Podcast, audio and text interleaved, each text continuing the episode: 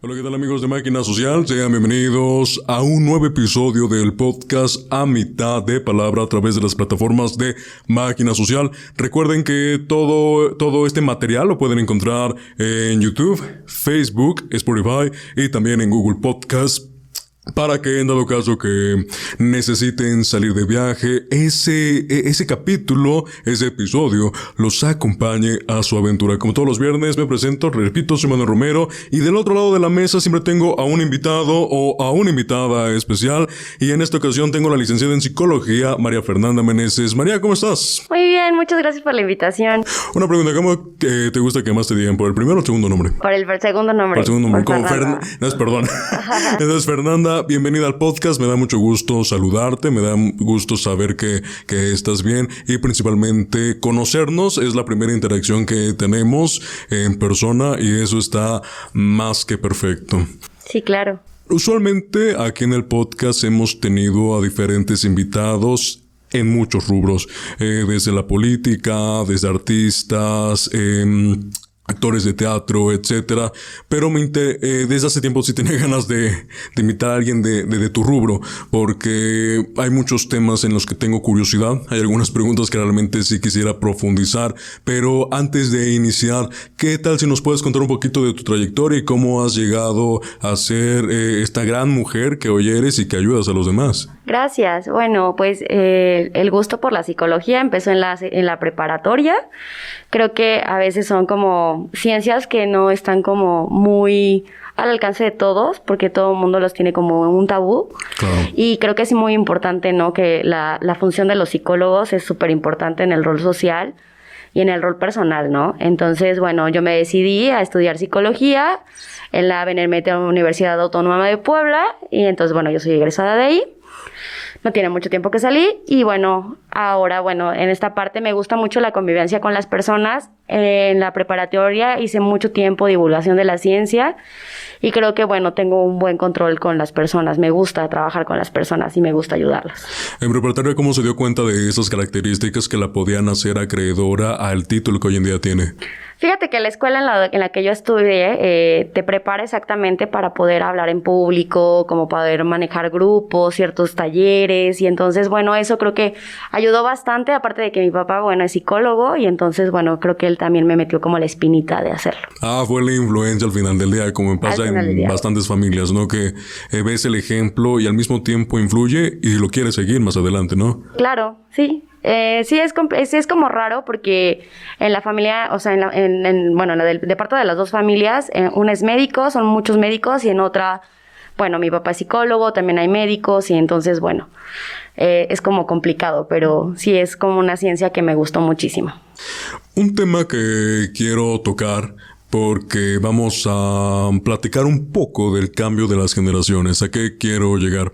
Eh, bien lo dijiste al principio, eh, se ha satanizado el tema de, de, tu carrera. Antes ir a terapia era, ¿estás loco? ¿Por qué vas a ir? ¿Estás bien? Eh, no tienes por qué ir, son puras tonterías, son puras idioteces, no tienes que ir. Y con el paso del tiempo, del 2010 hacia adelante, con la nueva generación a la que, digamos, pertenezco, eh, lo ha normalizado a tal punto que puedes ver mil infografías, mil información y ya es completamente normal ir a terapia y ha sido muy bueno. Personalmente he tomado en dos ocasiones terapia, pero obviamente se le debe de dar un seguimiento.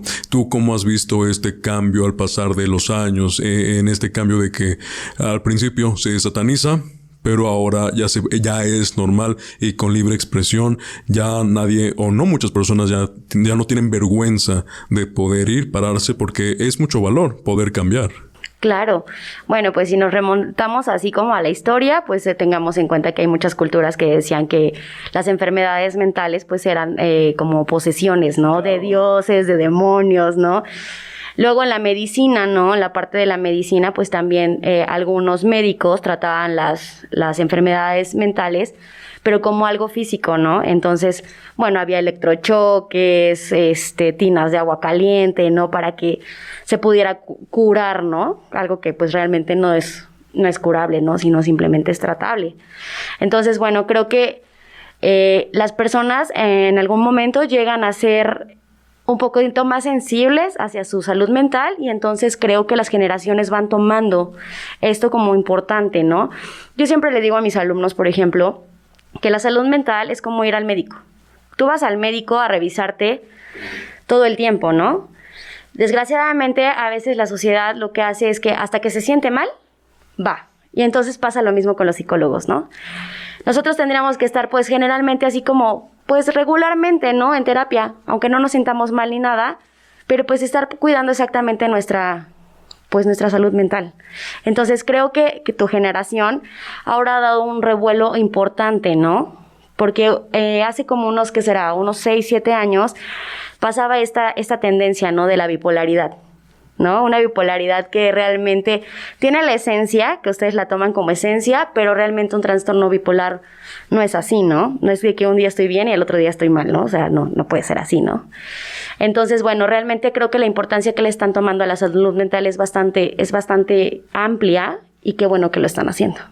Pero ahora, en base a la nueva generación que lo ha ido normalizando con el pasar de los años, también hay una piedrita en el zapato que hace que incomode. Eso se le llama redes sociales. Em, eh, con la reciente creación de Instagram, eh, aún más reciente eh, TikTok, hay muchos países que han prohibido justamente el consumo excesivo de, de estos videos, especialmente de TikTok. En China hace una semana prohibieron que se utilice más de 40 minutos para evitar eh, afectar eh, algún tema físico y sobre todo mental. Y también leí otra noticia sobre Instagram ya que quería sacar Instagram Kids justamente para niños, pero eh, personas de su rubro justamente estaban en negación con esta con esta noticia eh, e hicieron que Instagram, que la empresa que la tiene Facebook, pausara ese proceso. Pero ahora bien, ¿cómo es que esto puede influir negativamente a las personas, principalmente a los menores, que van a crecer de una forma diferente, claro? Claro, nosotros, bueno, teníamos el acceso mm, más restringido al Internet, ¿no? Obviamente, más de mi generación, ¿no? Y no se diga la de nuestros papás, ¿no? Que pues, no ni siquiera lo tenían. Entonces, bueno, eh, si tú recuerdas cuando eras niño, pues salías a jugar a la calle, al parque, te divertías. Había una interacción social entre individuos, ¿no? Que ahora las nuevas generaciones, por ejemplo, de 6, 7 años, pues obviamente la están perdiendo por completo. ¿Por qué? Porque ya todo el tiempo están con el celular, con el iPad, con el Nintendo, ¿no? Con los juegos de video. Entonces, bueno, van perdiendo exactamente esta interacción que se da entre personas, ¿no? La socialización. Entonces creo que es como es, es, un punto muy importante que la tecnología se controle más en los menores de edad, porque hay estudios que nos muestran que hay daños cognitivos en los niños que a muy temprana edad se ponen a ver la televisión o se les da algún aparato electrónico. Claro. Independientemente de que podamos encontrar que, por ejemplo, los colores o que el brillo afecten, ¿no? El sueño, la vista, ¿no? Y bueno, eso es en la parte fisiológica, ¿no? Pero también en la parte, eh, como les, les comentaba, en la parte cognitiva, pues también hay exactamente rupturas de estos esquemas que se van formando en los niños, ¿no? Pero también tenemos otra. Los medios masivos de comunicación tienen un impacto bastante grande en nuestra, en nuestra personalidad. Si tú te das cuenta, las modas que se van imponiendo, llámese de ropa, de zapatos, bolsos, tecnología, obviamente se mueven a través de los medios masivos de comunicación. En este caso, ahora se hace mediante redes sociales, que es una publicidad que es muy barata y que puede tener muchísimo alcance. Entonces, los medios masivos de comunicación pueden tener sus pros, pero también sus contras. En este caso vamos a tener el en contra, ¿no? Porque hacen que las personas vayan generando expectativas o vayan generando cosas, ideales, dependiendo de lo cómo se vayan moviendo los, los, medios masivos de comunicación, ¿no? Entonces también ahí tenemos un problema social. Claro, puede afectar demasiado más porque eh, la tendencia es la que cambia de forma eh, radical en un abrir y cerrar de ojos. Entonces creo que es un seguimiento eh, largo y también llega a afectar de una manera afectar pues, de manera positiva, ¿no? Al final del día. Otro tema de lo, del, que quiero tratar es justamente en el mismo rubro de las redes sociales, eh, porque ya habíamos mencionado que de los siete años es la generación que ahorita es la que, digamos, ha sufrido más porque desde chicos se han criado con algún, eh, con algún aparato tecnológico, se puede decir televisión, tablet, celular, smartphone, etcétera. Luego llega la pandemia, aún peor, eh, ya no hay un tema de socialización directa, eh, ya no hay una línea de comunicación como tal. Pero aquí va la otra pregunta. Eh, he visto que muchos padres de familia, ya y o, cuando se han divorciado madre o padre, lo que hacen para poder calmar al niño o a la niña es dar el celular, distraerte. Ten, a veces no hay una limitación, a veces no hay un, limitante, perdón. Entonces puede generar también, supongo que otros trastornos, puede ser. Sí, claro. O sea, por ejemplo, esta parte, un niño necesita socializar todo el tiempo. ¿No? Su primer círculo de socialización obviamente va a ser la familia. Ahorita, obviamente, el tiempo por la pandemia hace que se vuelva demasiado de convivencia, ¿no? Pero también necesita un desahogo, por ejemplo, de la escuela, convivir con otros niños de su edad para, para hacer grupos afines. Ahorita, por medio de la pandemia, pues no se puede, ¿no? Entonces, todo el tiempo lo único, la única forma que tienes para comunicarte, pues son las, o sea, son redes sociales, aparatos tecnológicos que realmente están haciendo que nuestra vida cambie, ¿sí? O sea, no, tú, o sea, en la universidad todavía te tocó ahorita la pandemia. Sí, justamente con la mitad de la carrera, justamente. Exactamente, entonces cambias todo porque fue de un día para otro, ¿no? Fue, o sea, no fue como que nos fuéramos preparando, sino fue de un día para otro y tuvieron las escuelas, por ejemplo, que entablar, por ejemplo, sus, sus eh, programas en los cuales tuvieran que poner sus clases en línea, ¿no? Los profesores hacer sus programas, modificar sus programas de tal forma que se pudieran aplicar a, los, a, a, la tecnología, ¿no? En línea. Entonces, para los niños y para nosotros es complicado, imagínate para un menor de edad. ¿no? Para un niño chiquito que está acostumbrado a salir a jugar con, los, con otros niños a la calle. Es más, hablemos de algo súper sencillo. Es súper incómodo traer el cubrebocas todo el tiempo. Es cierto. ¿No? Entonces, después de un año y medio no nos hemos acostumbrado, y más en esta época de calor. Sí, mucho. Ahorita, por ejemplo, aquí, mismo se nos está encerrando el, el calor y usted eh, por, temas diversos trae dos cubrebocas, porque son dos. Eh, el calor se llega a encerrar, luego ya empiezas a sudar que de plano no lo puedes aguantar. Exacto. Entonces, imagínate ahora los niños pues ya no tienen otro medio para poder convivir que es el teléfono, ¿no? La, la, computadora, el internet, los juegos de video, ¿no? Hay bastantes juegos en línea que pueden estar hablando todo el tiempo con sus amigos, ¿no? Entonces, imagínate, date cuenta el, el, choque, no nada más emocional, sino también social que tienen, ¿no? Y en cuanto a los papás, pues a veces se nos hace más fácil decirle a un niño, ¿sabes que está llorando? Toma, distráete, ponte un video en YouTube y distráete, ¿no? Exactamente, porque es lo más fácil, lo más cordial que puedes hacer, ¿no? Aunque no esté bien. Exacto. Vamos a cambiar un poquito. Eh, no iba a decir de tema, sino de que de edades. Ya ha dicho que para nosotros sí es complicado. Sí, sí, sí, sí es muy complicado. Em, eh, en cuestión de, de muchos de sus compañeros, e incluso de ti, eh, qué tan complicado es con la llegada del COVID, porque se pierde también esa línea de comunicación, querramos o no. Pues sí, es complicado también porque obviamente pues ya no tienes esta parte de interacción social, ¿no? Antes te decían, ponte a hacer un trabajo en equipo, ¿no? Y entonces coordinabas como horarios para poder reunirte con tus compañeros, ¿no? Ahora es, reúnete en tal plataforma y haces tu grupo ahí en esa plataforma y esperas a que todos se conecten, ¿no? O sea, y no se conectan, realmente no se conectan. Entonces, el impacto social que tiene y emocional es para todas las generaciones. Es más, hasta para los mismos profesores, para los papás.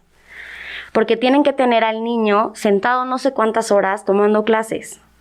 ¿No? Y viendo que el niño esté tomando sus clases. Sí, que no se distraiga viendo otra pestaña. No, si en un salón de clases te distraes porque pasó la mosca, imagínate en tu casa. En tu cuarto. En tu cuarto, ¿no? Que a lo mejor está tu cama y dices, no, pues ahorita tomo mi clase aquí en la cama, ¿no? No te, o sea, no te preparas para arreglarte, ponerte guapo, guapa y poder irte a la universidad, prepa, secundaria, lo que sea. Que también es un problema grande, ¿no? Que pierdes hasta cierto punto el sentido de identidad. Claro, y este sentido de hábitos, ¿no? De los hábitos que, por ejemplo, maneja Maslow, de las necesidades fisiológicas, ¿no? O sea, exactamente de bañarme, comer y todo eso. Entonces, ahorita, por ejemplo, el desfase de los horarios, pues es completamente, pues, malo, ¿no? Porque desayunas a la hora que quieres, comes a la hora que quieres, porque no sales del entorno de la casa. Exactamente, y esto también provoca diferentes anomalías eh, mentales y también físicas. Por ejemplo, hubo un estudio que levantó la estadística de una forma abismal en cuestión de obesidad infantil. Claro, ¿no? Entonces, eh, aparte México siempre ha sido obeso, pero ahorita los niños están presentando más obesidad y los jóvenes están presentando diabetes, por ejemplo, ¿no? O sea, ya problemas así más complicados en los cuales, pues obviamente, es exactamente esta parte de volvernos sedentarios por parte de la pandemia, ¿no? Porque pues no nos deja salir y aunque quisiéramos hacerlo, pues no se puede. Estamos regresando a las escuelas poco a poco, pero a veces no hay una responsabilidad civil en la cual podamos regresar a un entorno seguro, porque yo me puedo cuidar mucho, pero yo no sé si tú te cuidas o si mi compañero se cuida. ¿No? Y por eso hay tantos ahorita que se están regresando a clases en línea de nuevo. Hay algunos que eh, incluso con la llegada de, eh, bueno, el regreso a clases presenciales, repitieron año, por lo mismo de que sintieron que no aprendieron, pero eh, vamos a lo mismo, es intentar acoplarte a un nuevo mundo, el cual no tienes nada de experiencia, que es estar encerrado 24/7. Entonces hay muchos distractores, hay muchas cosas que no puedes hacer y creo que también algunos maestros tampoco se pudieron adaptar, ni algunos estudiantes tampoco se pudieron adaptar y hay esa necesidad de regresar, pero también es ese riesgo, es esa línea en la, una línea muy delgada en la que ya bien dijiste, eh, te puedes infectar, no sabes cómo está, cómo está la otra persona. Em, retomando el tema de las edades, eh, es normal sentir vergüenza cuando vas por primera vez a terapia de enfrentar ese duelo. Ya me preocupé por mí, ya bien, ya, ya también lo mencionaste, ya cuando de plano saben que no están bien, bien, bien, bien, hasta el último minuto es ya cuando, ya cuando van. Y obviamente el proceso es complicado, pero se puede lograr. Pero eh, da vergüenza. O sea, la gente siente esa pesadez en sus espaldas. Yo creo que más bien es un miedo a lo desconocido, ¿no? Nadie te dice que la terapia te ayuda a sanar. La terapia, yo siempre les digo a mis alumnos, la terapia es mágica. Te va a poner, te va a poner en jaque te va a poner a, ver lo que realmente estás haciendo, qué estás haciendo y cómo lo estás haciendo. Pero después de ahí vas a ser una nueva versión de ti, ¿no? Entonces, creo que dentro de este tabú lo que maneja es exactamente este miedo de que siempre nos dicen, no, es que tú quieres ir a terapia porque estás loco. Exacto. Y entonces, bueno, pues no, nada que ver, o sea, no necesitas estar loco, ni siquiera es estar loco, simplemente es, preocuparte por tu salud, así como te preocupas por un diente, así como te preocupas por un hueso, por tu piel, ¿no? Que ahora está muy de moda esta parte del skincare, esta cosa. Yo lo practico ahorita. Claro, ¿no? Porque obviamente lo tenemos que hacer más por el cubrebocas, ¿no? Es lo mismo que tendríamos que hacer con la salud mental, lo mismito, ¿no? Ir. A lo mejor no una vez al mes, ¿no? Pero sí ir lo más frecuentemente que se pueda para poder exactamente pues sanar los problemas que tengamos, liberarnos de otras cosas y poder seguir adelante. Pero realmente yo creo que dentro del tabú que tiene la psicología, más bien pasa esto, que lleguen con miedo a lo desconocido.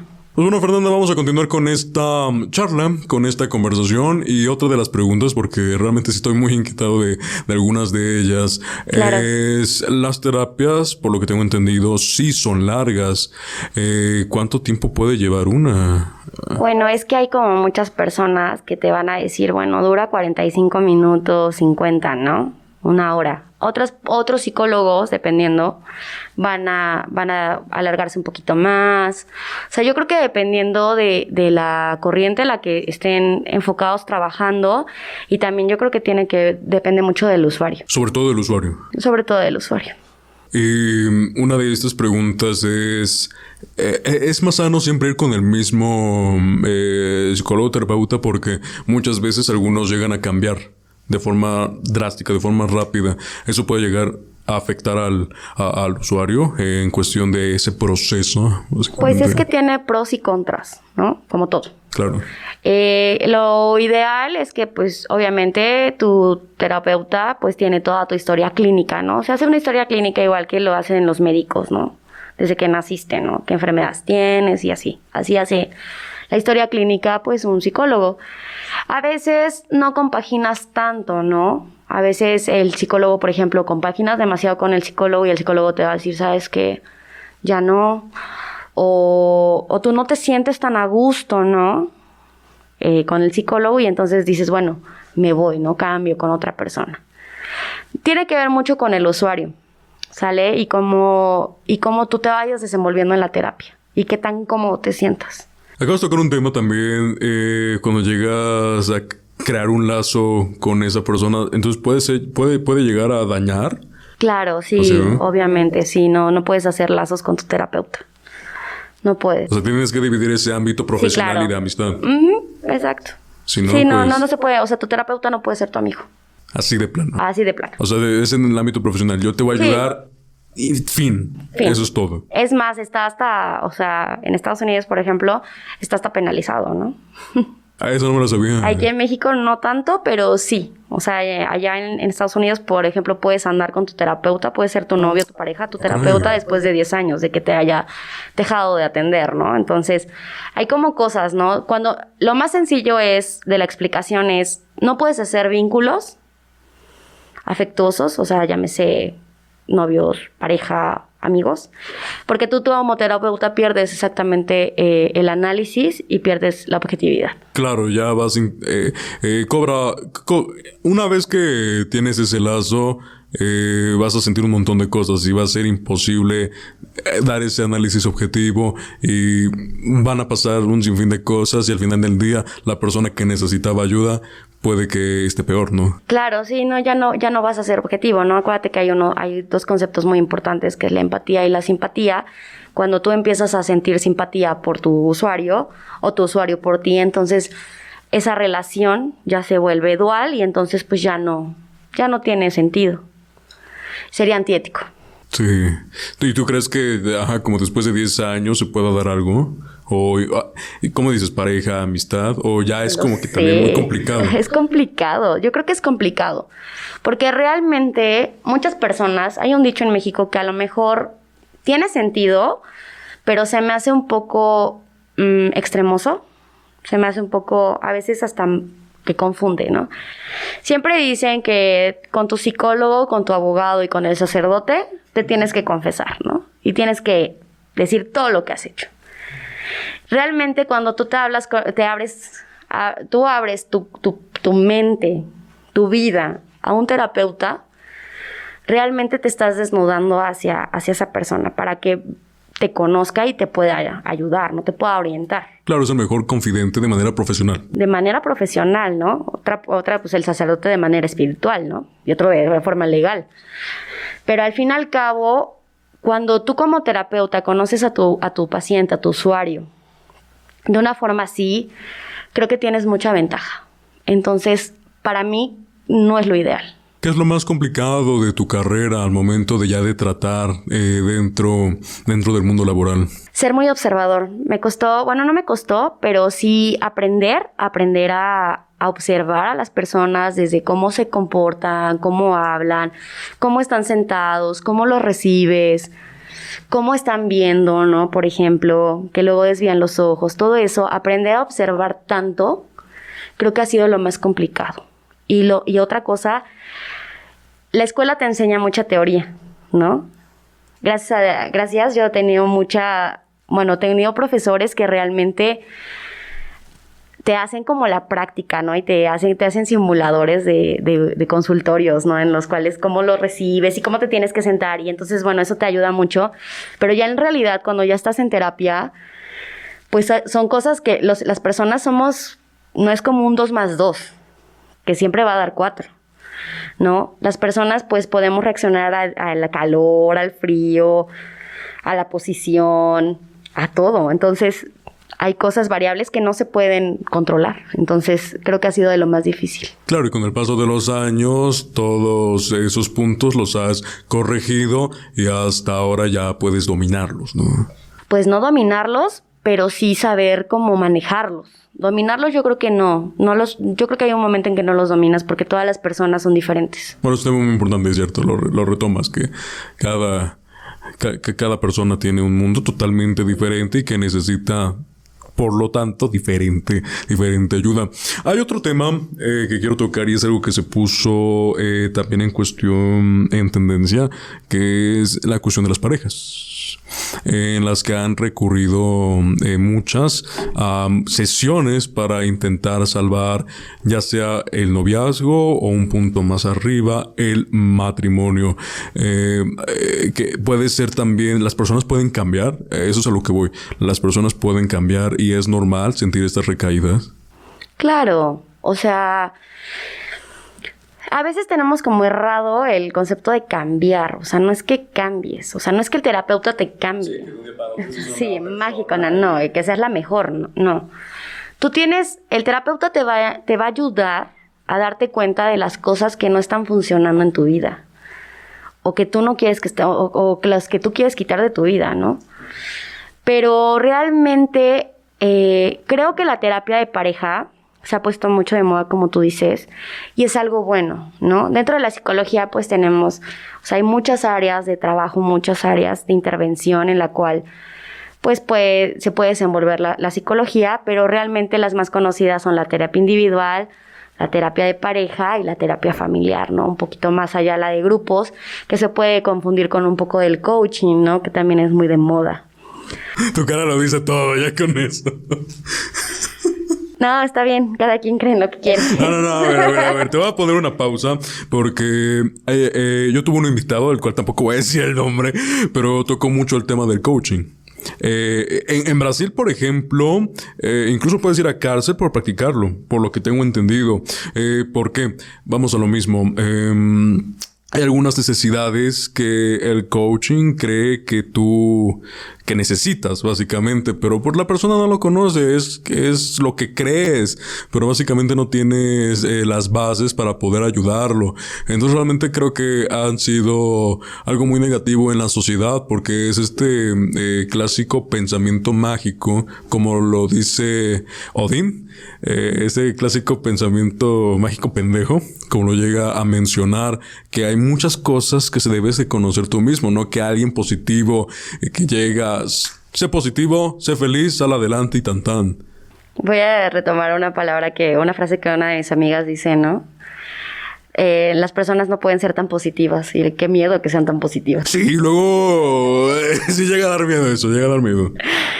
Entonces, bueno, dentro, podemos por partes. Dentro de la terapia de pareja, bueno, a veces pues ya no te entiendes con tu pareja y quieren retomar y bueno, entonces van cerrando ciclos, ¿no? o van abriendo nuevos y entonces, bueno, la terapia de pareja se ha puesto mucho de moda y qué bueno, porque pues todos necesitamos Ayuda. pues ayuda en algún momento, ¿no? Y más cuando convives con una persona, pues obviamente, aunque seas afín, pues obviamente las relaciones interpersonales, pues obviamente siempre se están eh, chocando, ¿no? Siempre están en un estira y afloje, porque pues, obviamente cada quien piensa diferente, ¿no? Entonces, a mí me puede gustar el morado y a ti el rosa. No, porque te gusta el rosa, porque te gusta el morado, empieza Exacto, el choque. ¿no? Entonces, obviamente las relaciones personales pues son así, ¿no? Las interpersonales. Eh, dentro de lo del coaching a mí no me gusta, la verdad, todo.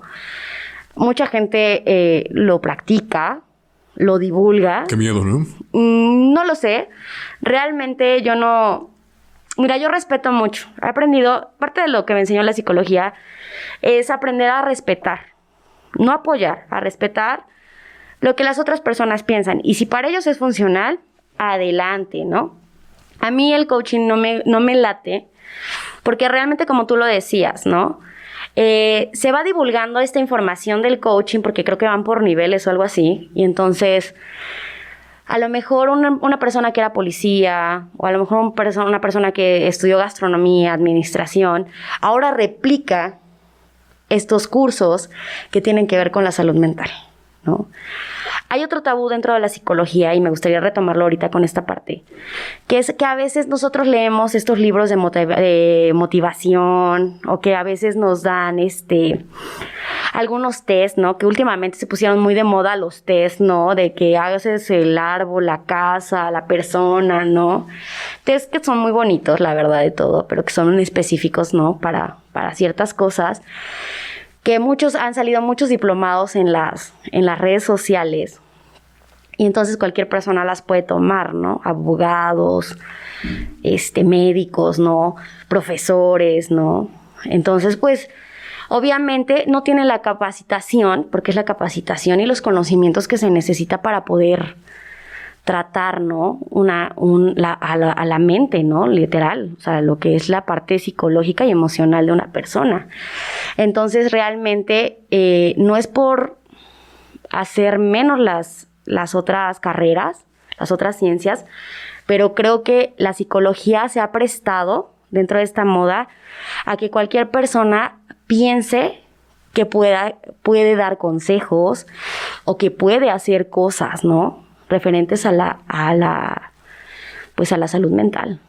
Claro, no cualquiera puede pararse frente a ti y ayudarte con tus problemas. No sabes qué riesgo te van a dar y por eso vienen ustedes. Viene las personas que se han preparado durante años, que lo han practicado, para que hagan su papel en el mundo y ayudar a esas personas. No cualquiera de un día para otro va a venir y decirte todo va a estar bien, yo te voy a ayudar, no sé cómo lo vamos a hacer, pero lo haremos. No, no, no, no, no. Se trata de una preparación, se trata de ayudar de forma profesional, de ganar tú, tú.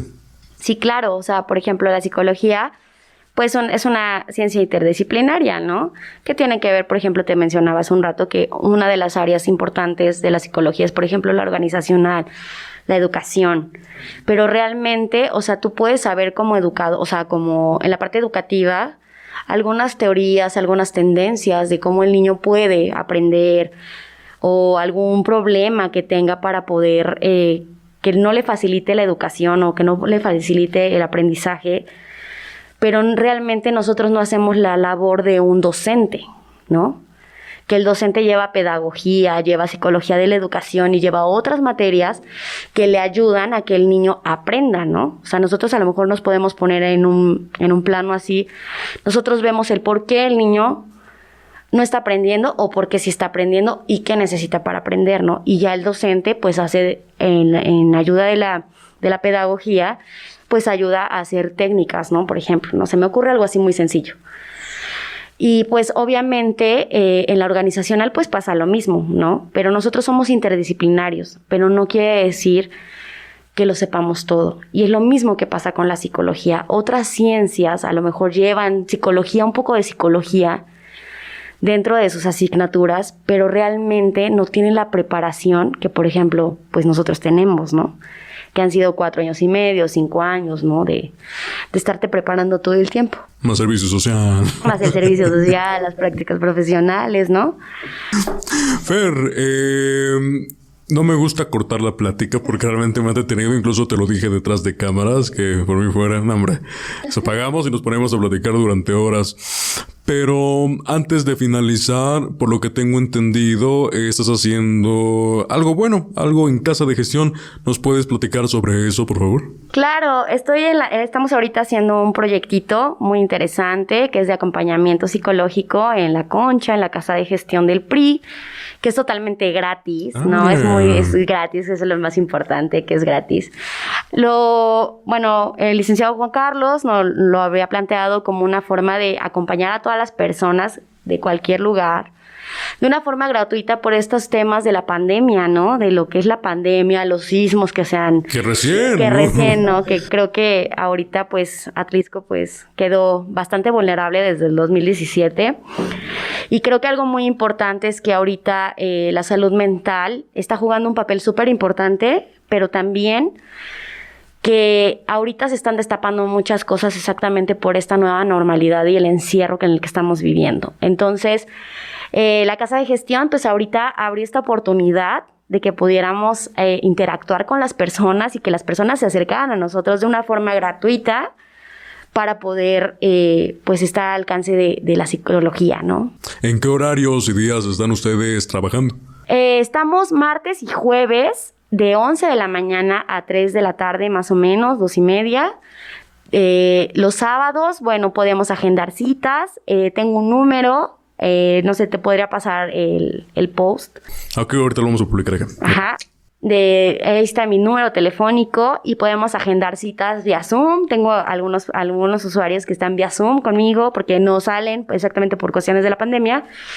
Tengo otros que sí son presenciales. La ventaja de la concha es que es muy amplia y tiene muchos lugares al aire libre. Entonces, ahí en los jardines luego podemos estar y está como muy a gusto porque pues está ventilado, es un buen ambiente, está rico el clima y entonces, bueno, eso facilita mucho. Te vamos a encontrar tanto de manera presencial como vía online para que las personas que necesiten ayuda puedan recurrir a ti. Es más, eh, tengo una usuaria que me hace videollamadas por WhatsApp. Entonces, bueno, eso está padre porque es exactamente este acercamiento sin miedo a lo que es la psicología, la terapia. Exacto, quitar esos tabús de años, enfrentarte a tus miedos, enfrentar lo desconocido, que es donde vienen los miedos. Lo has mencionado a lo largo de esta plática. Y ya por último, algo que tú, algo que salga de ti para todas las personas que nos están viendo o escuchando. Pues que nada, que se acerquen, ¿no? A lo mejor no con nosotros, pero sí que se acerquen a, a cuidar su, su salud mental.